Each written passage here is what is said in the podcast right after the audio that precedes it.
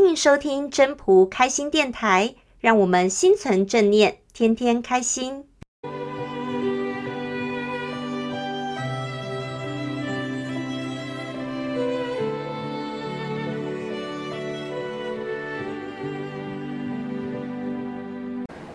各位朋友，大家好，我是主持人 Marie。大家不晓得有没有发现，当我们在读《道德经》的时候，老子会很喜欢用自然界或者是社会的现象，甚至是食物来做比喻，就是也就是说，从我们生活的周遭人事物的对应当中，淬炼出一个长远透彻的道理来。所以呢，今天我们就请到了分享人来跟我们分享老子他所告诉我们的小故事。大道理吧。嗨，大家好，我是维西。不知道大家是否有到大卖场或菜市场采购的经验？每次一买，可能不是一餐两餐的食物，在疫情期间，更是一次采买至少一周的量，甚至会上网网购一些食物囤积在家中，对吧？大家会这么做，其实无非想要减少出门、减少接触、减少感染的风险，所以就一次多买一点，存放在家里，以备不时之需。这样的行为是藏，目的很简单，是要能够有足够的食物喂饱自己、喂饱家人的肚子。说穿了。就是为了能够安全的活下去，也是人为了满足自己原始的欲望的一个做法。维新日前参加了真普身心灵中心开办的《道德经》读书会，刚好也讨论到《道德经》第三十六章的两句话：“鱼不可脱于渊，国之利器不可与世人。”听到这两句话时，在我脑海就浮现了鱼在深水中游，以及电影《零零七》国家精锐武器藏在人烟稀少的地方的画面，同时也出现了“藏”这个字，就是冰箱冷藏室“藏”的这个字。这个呢，让我联想到，原来《道德经》这两句话跟我们储存食物的道理一样，都是为了生存。为了安全，怎么说呢？鱼藏在深渊里，就不容易被鸟抓到，也不容易让自己陷于被人钓的情境。因为鱼也有欲望，鱼也很爱吃啊。为了保护好自己，所以藏在深渊里是最保险的，鱼可以悠游自在。而国之利器不可以示人的做法也是藏，因为再精良的武器总是有弱点。倘若摊在阳光下让人知道，岂不是让敌方得以有机会把它破坏，而让自己深陷在危险之中？武器的主要目的是防卫。如果一个国家连自卫的能力都没有，那岂不是处在一个任人宰割的情境中，很危险，对吧？所以，国家最精良的武器总是隐藏在一般人无法接近、无法知道的地方，就是这个道理。话说回来，我们要怎么样可以让自己在所处的环境中可以活得自在、安全？讲白一点，在朋友圈或职场生涯里可以活得久一点。套用上面我们说的，就要懂得藏。不过这个论点，我相信立马会被有些人打枪，会认为这个与现在的社会价值观相违背。如今的社会是要能够展现自我，才能出头。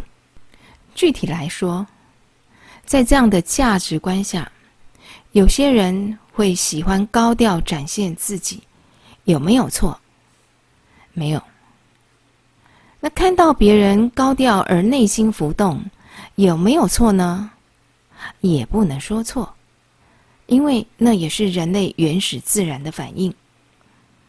因为人有欲望，所以这两者的表现都是很自然，都不能说错。那该怎么做才好？我想在讨论这个问题之前，我们可以先了解一个前提，那就是人有喜恶，那是一个自然的现象。那是因为人都有欲望，是人性的一部分，是很正常的。人的欲望从婴儿时期就有，但是婴儿只要吃饱、睡饱、身体舒服就没事，很单纯。我们随着年纪的增长，接触广泛，受到外在环境的影响，往往欲望不断的递增而不自知。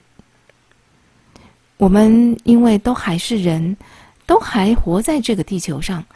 所以，都还有欲望是很自然的事情。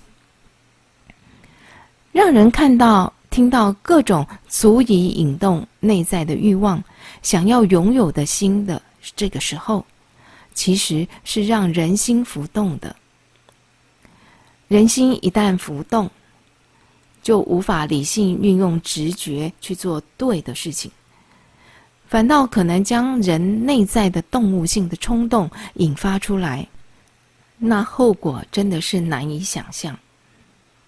所以，不要去考验人性，更不要去挑战人性。就像古人说的“财不露白”，就是一个很好的例子。其实“财不露白”也是一种慈悲心的出发的一个做法。就是不要让人因为看见而动了不好的心念，那是降低别人犯罪的几率，也是提高自己平安的机会。也就是老子说的“慈故能勇”的意思。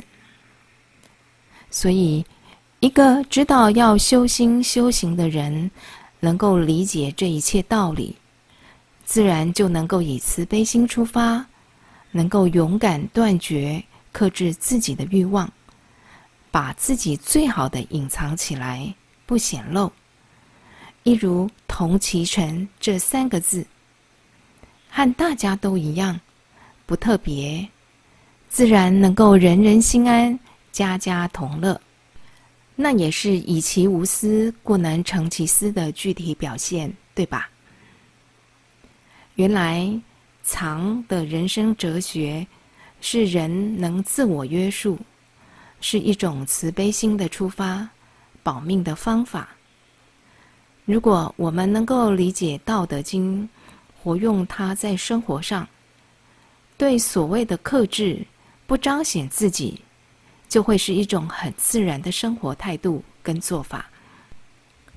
隐藏跟显露，恰好是道的一体两面，而道是隐的力量。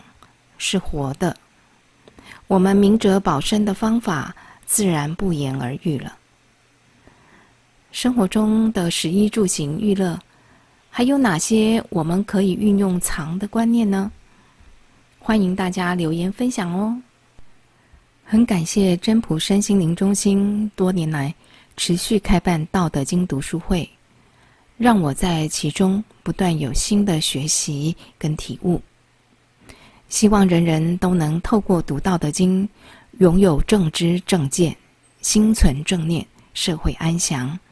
感恩，谢谢大家的收听。要是你喜欢今天的分享，请记得帮我按赞、订阅，还要打开小铃铛。如果你是在 Pocket 收听的，除了订阅跟分享之外，也别忘了给五颗星的评价哦。我们下次再见喽，拜拜。